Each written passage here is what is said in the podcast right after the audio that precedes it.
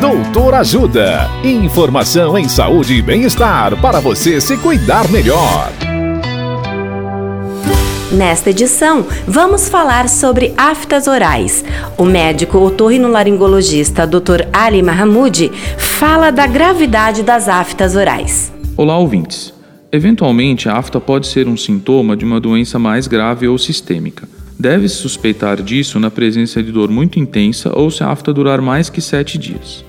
Além disso, o aparecimento de lesões na pele, olhos ou genitais associadas à afta, a recorrência frequente, lesões indolores, aparecimento de dor de garganta, febre e inchaço no pescoço também devem ter atenção especial. É comum no Brasil as pessoas acharem que qualquer ferida ou lesão dolorosa na boca é afta. Isso não é verdade. Existem muitos outros problemas que podem confundir com afta.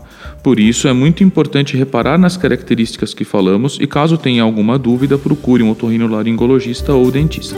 Dicas de saúde sobre os mais variados temas estão disponíveis no canal Doutor Ajuda no YouTube.